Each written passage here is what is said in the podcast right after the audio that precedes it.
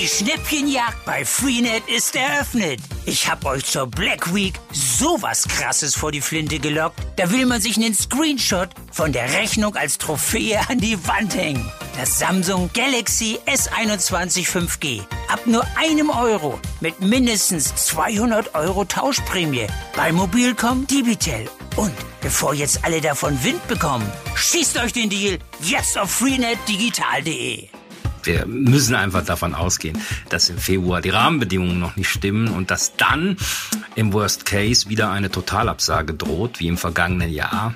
Und das ist natürlich kritisch. In Düsseldorf soll der Rosenmontagszug verschoben werden. Die anderen Hochburgen in NRW zögern noch. Wir sprechen über die Debatte rund um Karneval mitten in der Pandemie und warum Absagen nicht so einfach ist. Ich bin Florian Pustlauk. Willkommen hier zum Aufwacher. Rheinische Post Aufwacher. News aus NRW und dem Rest der Welt. Abonniert doch gerne den Aufwacher in eurer Podcast-App. Ist ein Klick, geht schnell, das freut unser gesamtes Team und ihr verpasst dann auch keine neue Folge mehr. Also los geht's. Zuerst bekommt ihr die Düsseldorfer Meldungen von meinen Kollegen von Antenne Düsseldorf. Hi. Hallo Florian, bei uns geht es heute um das neue Impfzentrum hinter dem Hauptbahnhof. Das soll vergrößert werden. Dann steht in unserer Stadt ein verkaufsoffener Sonntag an. OB Keller ruft in diesem Zusammenhang dazu auf, dass wir große Menschenansammlungen meiden sollen. Und dann gibt es noch Infos rund um den Radweg am Josef-Beuys-Ufer. Das neue Impfzentrum hinter dem Hauptbahnhof wird noch einmal vergrößert. Das hat Stadtdirektor Burkhard Hinsche jetzt angekündigt. Das Zentrum im Erdgeschoss der ehemaligen Zentralbibliothek ist erst am Montag eröffnet worden. Nächste Woche gibt es einen Ortstermin. Dabei wird geprüft, wie genau sich das Impfzentrum auf die obere Etage erweitern lässt. So Hinsche im Interview mit Antenne Düsseldorf. Insofern ja, es wird noch zusätzliche Kapazitäten geben. In welchem Umfang werden wir in der nächsten Woche dann sagen können. Und die Tatsache, dass wir jetzt mit über 2700 Impfungen, sage ich mal, einen Wert haben, den wir auch in guten Zeiten der Arena erreicht haben, zeigt, dass wir auf die richtige Struktur setzen. Diese Zahl der 2700 täglichen Impfungen an unterschiedlichen Standorten soll sich ebenfalls noch steigern. Auch im U-Bahnhof Heinrich-Heine-Allee können wir uns weiter immunisieren lassen und das Impfmobil ist ebenfalls unterwegs. Heute in Hassels, morgen in Ella und nächste Woche in Rath, am Rhein und bei der Metro. Die genauen Termine und Standorte haben wir verlinkt auf antennedüsseldorf.de. Jetzt am Wochenende haben viele Geschäfte in der Düsseldorfer Innenstadt auch am Sonntag geöffnet. Bei der Stadt geht man davon aus, dass am Wochenende generell wieder mehr Menschen auf den Einkaufsstraßen unterwegs sind.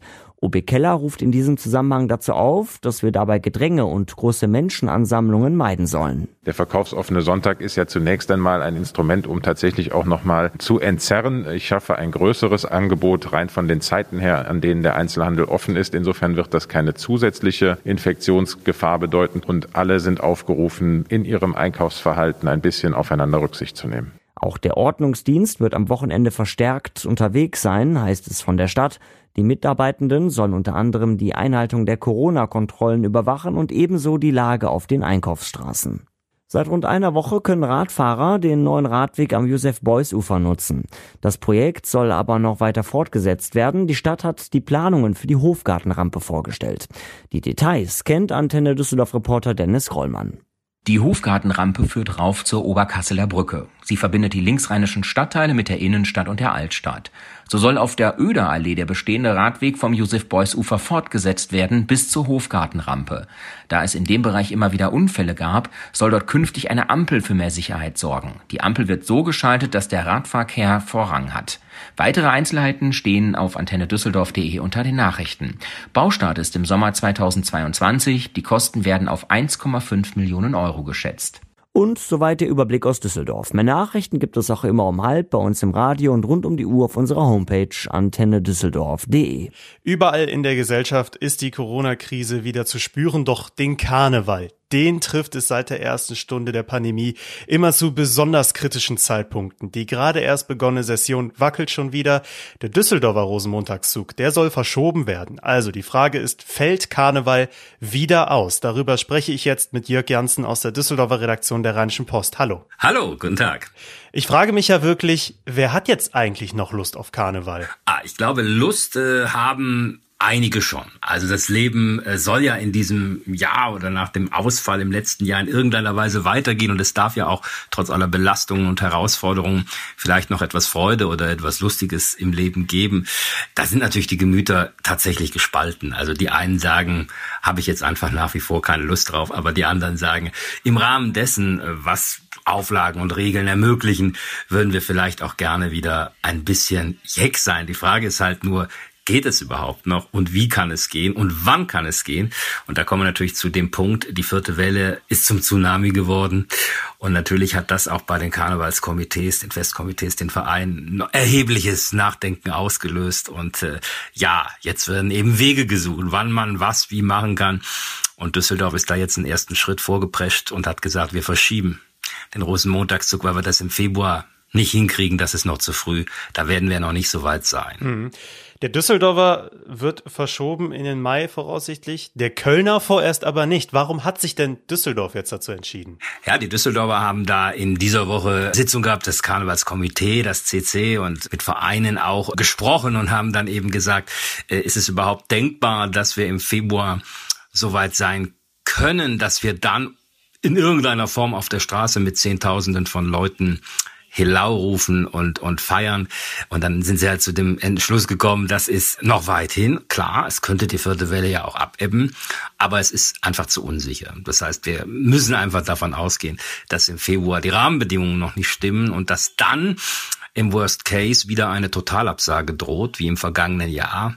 Und das ist natürlich kritisch, nicht nur, weil man dann sozusagen Menschen enttäuscht, sondern weil ja auch viele Dinge da dranhängen, finanzielle Dinge, Künstler, äh, Engagements, Künstler, Gagen, äh, Hallen sind gebucht, etc. Und da hat man gesagt, bevor wir da in die Unsicherheit äh, sehenden Auges reinmarschieren und äh, da praktisch wieder Riesenschaden anrichten, auch für die Vereine und fürs Komitee, äh, entscheiden wir lieber direkt dass wir es verschieben. Es hat ja Verschiebungen auch gegeben in der Vergangenheit, selten, sehr selten, aber wegen des Sturms 2016 hat es es gegeben, 1990 hat es das gegeben. Also es äh, wäre jetzt dann das dritte Mal in Düsseldorf. Es gibt aber auch harte Kritik an der Verlegung des Düsseldorfer Rosenmontagszuges. Die einen sagen, es ist ein Marketing-Gag, rein wirtschaftliche Gründe werden da genannt.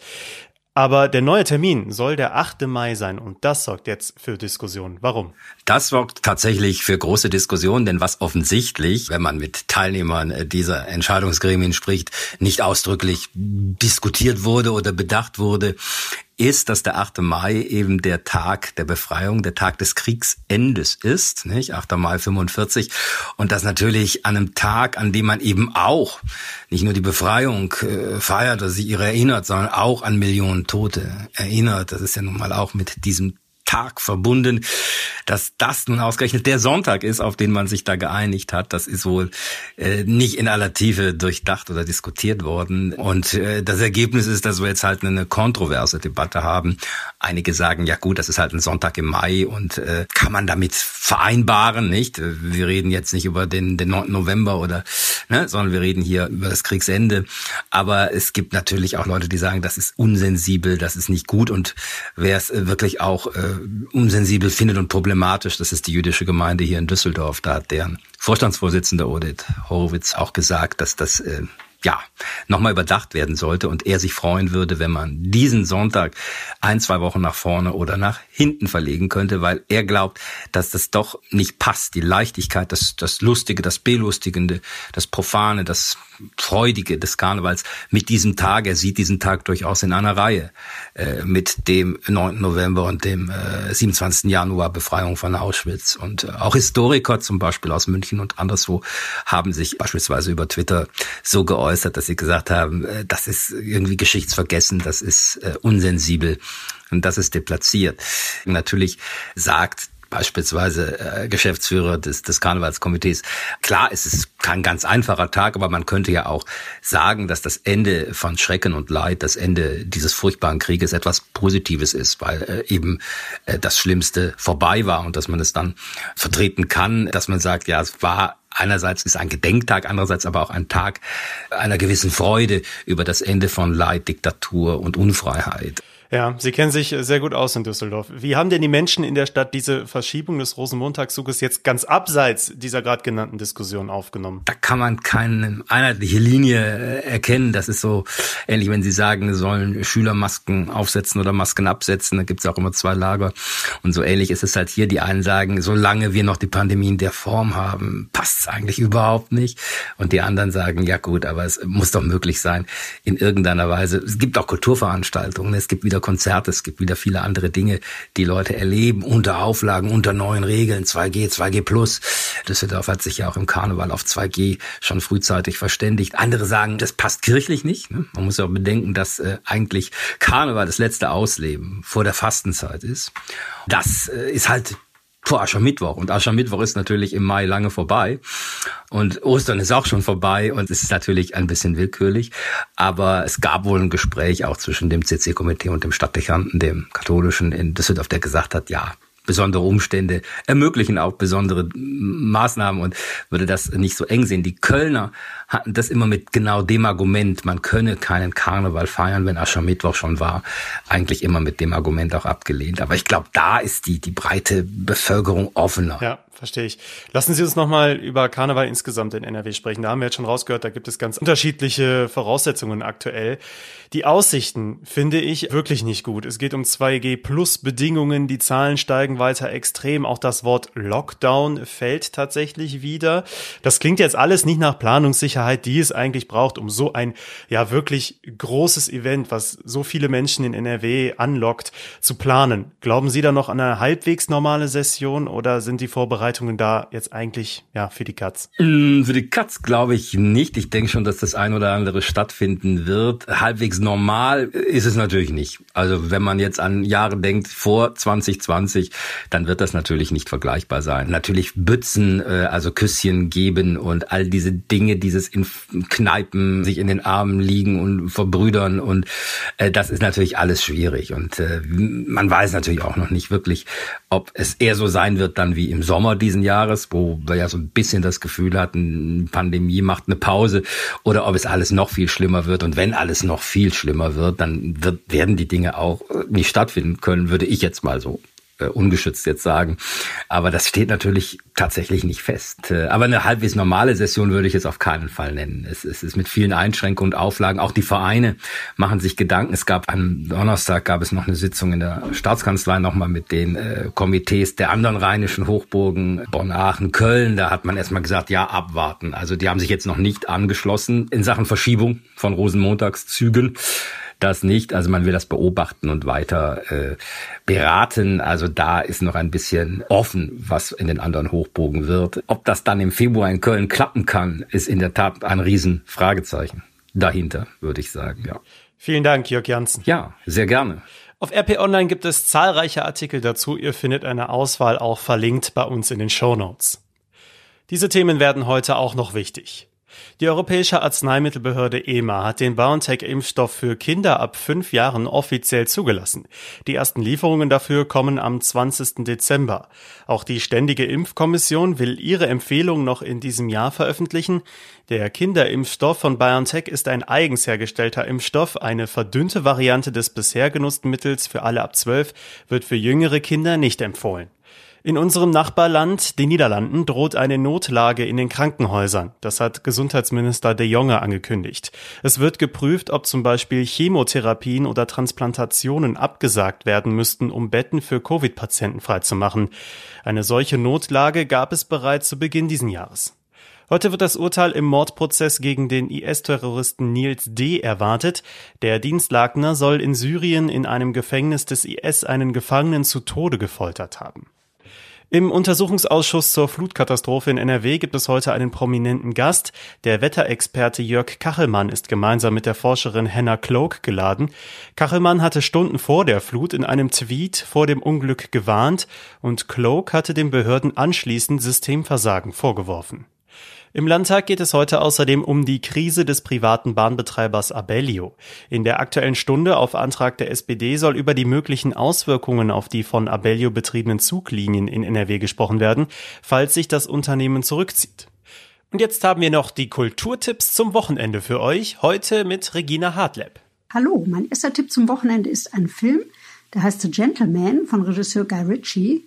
Und wer Quentin Tarantino Filme mag, wird auch diesen Film lieben. Es geht um Drogenboss Mickey, der sein Marihuana-Imperium verkaufen möchte und einen gepflegten Ruhestand in der Londoner Oberschicht anstrebt. Es spielen tolle Schauspieler mit. Die gesamte Londoner Unterwelt wird auf den Plan gerufen und möchte sich diese Plantage unter den Nagel reißen. Es ist schräg und skurril und äh, ja, macht einfach Spaß, zumal auch tolle Darsteller mitspielen.